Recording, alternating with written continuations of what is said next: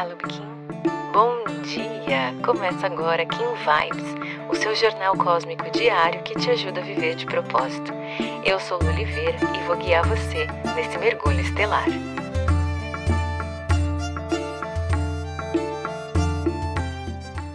Hoje a gente olha para a onda e entende o que, que esse movimento, no caso aqui de cura, de autoconhecimento e também de realização, vem integrar em nós. É sempre também o encontro da onda passada com a onda atual. Então, na onda passada, a gente falou sobre essa questão da presença.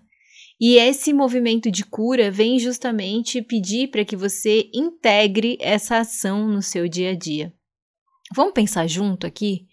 Se a gente tem todas essas questões acontecendo aqui, né?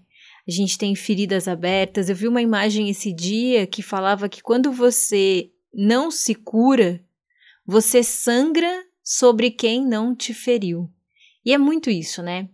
A gente muitas vezes vive vários processos, várias questões na vida, seja com relacionamentos passados, amores, né, que nos frustraram, que a gente não, não se sentiu amado o suficiente, seja no relacionamento com os nossos pais, na forma como a gente foi criado. E aí a gente não integra, não trabalha esse autoconhecimento para curar, cicatrizar essas feridas, então conseguir ir para a vida de uma forma mais evoluída, de uma forma mais autoconsciente, né? A gente acaba sangrando nas pessoas que não nos feriram realmente. Então, dependendo da criação que a gente teve, a gente acaba repassando ela para os nossos filhos se a gente não toma essa decisão de curar rejeição, abandono, traição, todas essas questões que ficaram. Se a gente viveu um relacionamento anterior que não foi bem curado também dentro de nós, a gente revive e repassa algumas coisas para o nosso próximo companheiro ou companheira. É, as nossas inseguranças, a nossa falta de confiança, é, os medos também do abandono, da traição, da rejeição, tudo isso a gente repassa para o outro, que muitas vezes não tem nada a ver com a história anterior, né? Então, esse convite de hoje é justamente para buscar essa harmonia, para que você possa voltar a se encantar com a vida, voltar a perceber que tudo o que acontece com você te faz mais forte, mais autoconsciente, mais autoconhecedora ou autoconhecedor da sua história, dos seus movimentos, das coisas que você realmente precisa curar, né? Toda vez que algo desperta em nós algum gatilho, a gente precisa entender que tem ali uma feridinha. É igual quando a gente está com uma afta na boca e a gente come alguma coisa ácida, um abacaxi, um suco de laranja, dói, né? A gente sabe que na hora que a gente entra em contato com essa acidez da fruta ou da comida, a ferida tá ali. Ela ainda não foi cicatrizada e toda vez que bate aquilo, dói. Então, essa sensação que a gente tem e que acaba tirando a gente dessa presença, né, que a gente trabalhou na onda anterior, que é o que a gente vem integrar hoje, Acontece porque essas feridas ainda doem, né? Ainda incomoda. E toda vez que algo bate, nem sempre a culpa é do que bateu, mas é do que está aberto aqui ainda na gente, né? Então é importante a gente ter essa presença e realizar esse movimento de modelar a receptividade é justamente convidar essa autorresponsabilidade para saber que você decide quando abrir as portas. Olhando então para o oráculo de hoje, o foco e a orientação desse dia está em se abrir para as infinitas possibilidades que a vida oferece, ou seja, você não precisa sempre olhar tudo da mesma forma que você sempre olhou. É possível escolher uma nova reflexão. É possível que você busque esse autoconhecimento, que você deseje esse estado de presença para abrir uma nova porta, para ver a vida de uma nova maneira. Né? O espelho traz esse acesso de diversas possibilidades. É como quando a gente coloca um espelho na frente do outro, ou mesmo quando a gente ia no parque tinha aquela sala de espelhos, existia você, mas cada espelho te refletia de uma forma diferente, né? Então, é olhar para a vida e entender que a gente escolhe a forma como a gente vai enxergar, qual é a forma que a gente vai ver, como a gente vai acessar e buscar a nossa verdade. No análogo, quem vem hoje é a serpente, então trazendo para você essa força vital, te lembrando que é importante sentir prazer nessa jornada. E como eu disse, né, é difícil que alguém deguste um suco de laranja, um abacaxi, por mais saborosa que essa fruta seja, se ela tem aftas.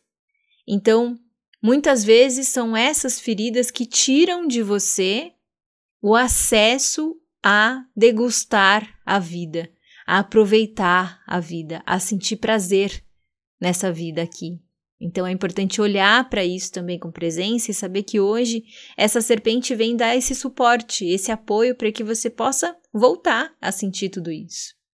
Na antípoda, a gente tem uma semente que pode justamente sempre trazer esse contraponto, né, de conseguir focar nessa presença que o mago pede, de focar no aqui e agora, mas que vem te convidar a romper algumas cascas, a se permitir quebrar essa dureza, né, que muitas vezes essa casca da semente traz, para que você possa florescer, para que você possa desabrochar e trazer para o mundo a sua real essência. E aí no oculto, hoje, dando impulsionamento para todo esse movimento, a gente tem uma mão rítmica que vem lembrar que esses processos acontecem todos os dias, né? É, todos os dias você vai aprender um pouquinho mais sobre si mesmo. Todos os dias você vai ter um gatilho que te lembra que existe aí alguma feridinha que ainda precisa ser cicatrizada, que precisa ser curada. Mas que todos os dias também você precisa dar esses passos em direção à sua autorrealização.